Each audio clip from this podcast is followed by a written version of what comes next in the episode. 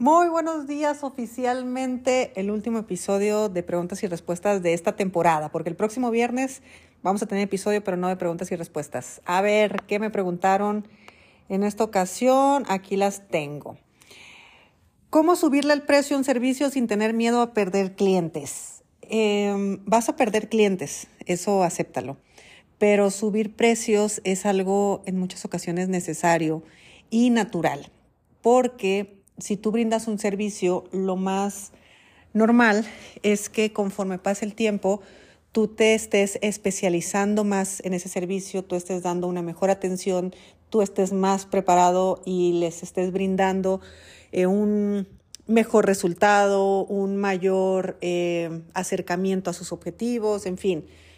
Mientras más pasa el tiempo, mejor te haces en tu especialidad, o sea, te haces todavía más especialista y eso pues conlleva que también van a ir aumentando tus precios. Ahora, que vas a perder clientes, sí, pero también es natural porque mientras tu producto, tu servicio, vamos a servicio en particular, eh, siga aumentando de valor, no de precio, de valor, o sea, que, los, eh, que tus clientes reciban cada vez más, que reciban una mayor preparación de tu parte, una mayor especialización de tu parte, pues también te hace tener otro tipo de clientes, un cliente que busca esta nueva versión tuya. Y es al cliente no solamente al que le vas a cobrar más, sino va a ser un cliente diferente. Por lo tanto, va a ser normal que pierdas clientes. Eh, no te preocupes, siempre, siempre encontrarás eh, a, a tus clientes ideales. Otra pregunta, ¿este año darás entrenamientos de finanzas personales para adolescentes? Sí, en verano. En verano vamos a tener dos campamentos de verano para niños y para adolescentes. ¿Cómo se puede dejar de procrastinar? La procrastinación no es un tema de hábitos, o sea, no es un tema conductual, es un tema emocional. La persona que procrastina, eh, al, final de cuentas, lo que le está pasando es, es una em, gestión o casi nula gestión emocional. Me refiero a que hay algo emocional en él o en ella que no le está permitiendo continuar. O sea, es muy difícil levantarte de la cama cuando estás triste, pero tal vez no, has, no te has dado cuenta que estás triste, no reconoces el, el motivo por el cual tú puedas estar triste. Entonces, en realidad, no es que no tengas disciplina para pararte y hacer lo que tengas que hacer, es que tu estado emocional es de tristeza y la tristeza te lleva a estar en cama. Es completamente diferente cuando lo vemos desde, este punto de vista. Entonces, si el tema de la procrastinación es un tema emocional, no es un tema de, de hábito, de disciplina búscale, búscale más por el lado de la emoción. Em, ¿Qué emoción te está dominando en este momento? ¿Tienes mucho miedo? ¿Estás muy triste? ¿Estás muy enojado? O sea, ¿qué te está pasando eh, que no está, que está haciendo lo que te ancle a no moverte? Eh, otra pregunta. Miren, voy a decir esta nomás porque me reí mucho. ¿Por qué los terraplanistas dejan en visto a sus amigos? lo que pasa, esta era directa para mí. Lo que pasa es que hace muchos episodios, en, otra temporada, yo hice un comentario donde decía que había que cuestionarlo todo, todo, todo, todo, incluso que la Tierra pudiera no ser redonda. Y honestamente, hay muy buenos argumentos de los terraplanistas que a mí me han hecho dudar. O sea, por supuesto que nunca he dicho yo creo que la Tierra sea plana. Yo he dicho que los argumentos de los terraplanistas son muy buenos. Pero hubo una persona que por ahí me dejó un comentario y dijo, uy, era buen, ella, yo la seguía y era buenísima, pero un día dijo que la Tierra era plana y que, y bye. y por eso me, me agarran a carrilla. ¿Por qué los dejo en visto? Eh, a ver, esto va para mis amigos o mi gente cercana. Yo estoy teniendo, y miren que lo, lo digo aquí porque muy probablemente también sea algo que les pase a ustedes. Cuando uno trabaja de forma digital y con tecnología y a través de la tecnología y con herramientas tecnológicas, uno se cansa y realmente se convierte en un lugar de estrés. Para mí mi celular, lejos de ser mi lugar donde yo trabajo, donde yo hago muchas cosas, también se ha, em, también me está despertando ese tipo de estrés. Entonces yo, por ejemplo, mi WhatsApp está sin notificaciones, yo no me doy cuenta cuando me llega un WhatsApp eh, mi teléfono todo el tiempo está con la lunita, con el no molestar, eh, para que no puedan entrar llamadas. Eh, me molesta bastante que me entren llamadas, sobre todo porque como normalmente estoy trabajando por, con el celular, pues a mí me entra una llamada y interrumpe mis, mis clases, interrumpe mis sesiones, interrumpe cualquier cosa. Entonces, tengo bloqueadas las llamadas y lo único que sí tengo activo en hora laboral es Telegram, porque en Telegram tengo todo el trabajo, en WhatsApp tengo todo lo personal o en teoría sí es.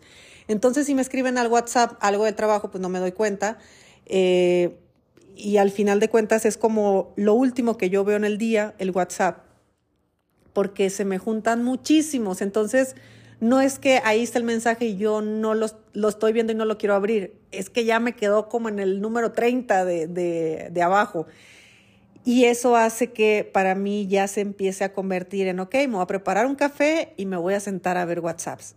Así es como está mi situación en este momento. Entonces no es nada personal. Eh, básicamente estoy buscando estrategias en las que puedo sobrellevar mucho más el tener eh, mi celular lo más limpio posible de información. Y a su vez también estoy monitoreando mi uso de celular. Eh, ya ven que los iPhone traen el registro de lo que estás utilizando, las aplicaciones que estás utilizando y todo esto. Pues bueno, yo ahorita estoy trabajando en reducir el tiempo que estoy en determinadas aplicaciones, porque no tiene caso. De hecho, ustedes han visto que las últimas semanas reduje muchísimo mi actividad en Instagram, en subir historias en Instagram, eh, hace mucho que no subo TikToks. Eh, estoy realmente en, detox de, tecnología y mi WhatsApp, honestamente, está sin notificaciones y lo reviso lo menos posible. Pero de verdad, yo abro mi WhatsApp y son muchísimos, muchísimos, muchísimos mensajes los que me llevan, los que me llegan en el día. Entonces, sí, traigo ese tema. No es nada personal, eh, es, es más que nada eso.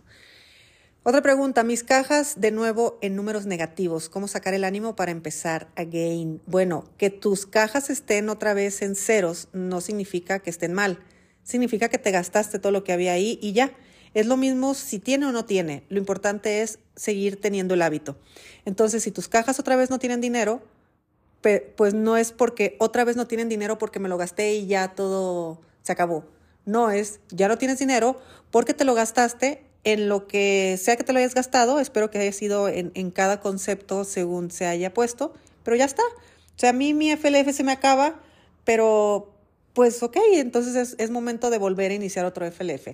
No lo vean como algo malo, ni como fracaso, ni como que estamos fallando. Que las cajitas se vacíen es normal, es dinero y lo gastaste y para eso era. Eh, ahora nada más hay que volver a, eh, hay que poner atención en seguirle poniendo dinero. Si no, no se preocupen por ese lado.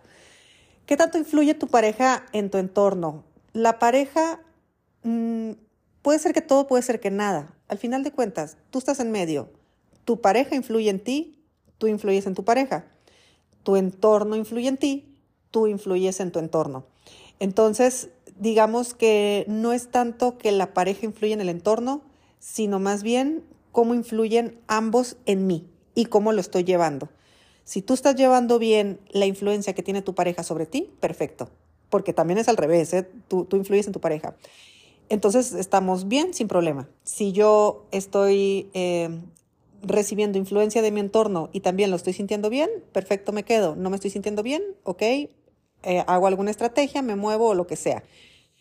Con la pareja, pues eh, se da más el tema de que no vas a decirle, ay, nos vemos el próximo domingo, como podría ser a la familia, a los amigos o a los demás, pero con la pareja se presta a, una, abrir un canal de comunicación. Entonces ahí está mucho más interesante y, se, y puede ser bastante bueno para ambos el, el que de repente sentir como que, ay, como que algo me mueve, pues perfecto, porque en ese me mueve te obliga a hablar, te obliga a comunicarte y en esa comunicación ¡pum!, suben de nivel. Entonces se creó algo muy bueno. Si no le saquen la vuelta a eso, ¿eh? la verdad es que vale muchísimo la pena. Creo que son todas las preguntas que me dejaron. Por aquí me dejaron mensajes muy bonitos de agradecimiento por la sexta temporada. Muchas gracias a ustedes por haber estado aquí. No me estoy despidiendo, todavía faltan un montón de episodios por seguir grabando, solamente que este era el último de preguntas y respuestas. Y bueno, espero les haya gustado, que pasen un excelente fin de semana y nos escuchamos el lunes. Si te gustó el episodio de hoy, compártelo con quien crees que necesite escucharlo. Sígueme en mis redes sociales arroba Idalia González MX en Facebook e Instagram. Suscríbete y nos escuchamos mañana.